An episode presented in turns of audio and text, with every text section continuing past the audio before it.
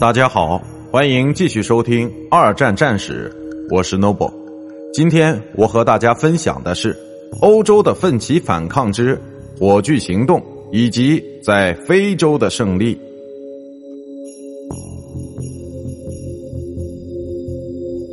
一九四二年，在火炬行动中，美国军队在欧洲战场打响了第一次战斗。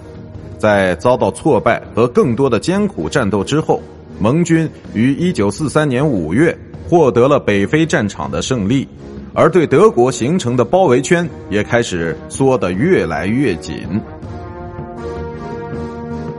让我们来先看一下事件的重点：时间自一九四二年十一月八日开始，地点非洲西北部，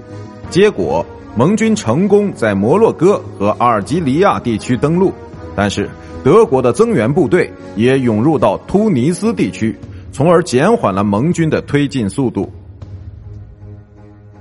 自一九四一年年初以来，美国的参战开始使欧洲战场的形势渐渐有了改观。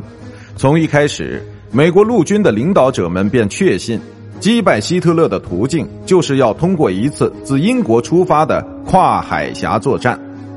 罗斯福总统下令，美国部队必须在一九四二年期间被派到对德作战的行动中去。因此，最后的决定是要在摩洛哥和阿尔及利亚地区登陆，从而清除轴心国在北非的兵力部署。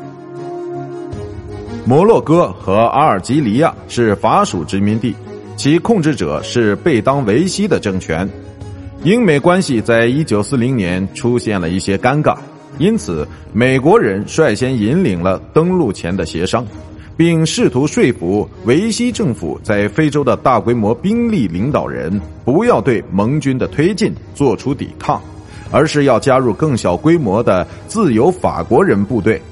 后者早已在盟军一方投入战斗了，在此事件中。法国人确实没有对登陆做出顽抗，但是却花了几个月的时间周旋，才组建出一支联合的自由法国人部队。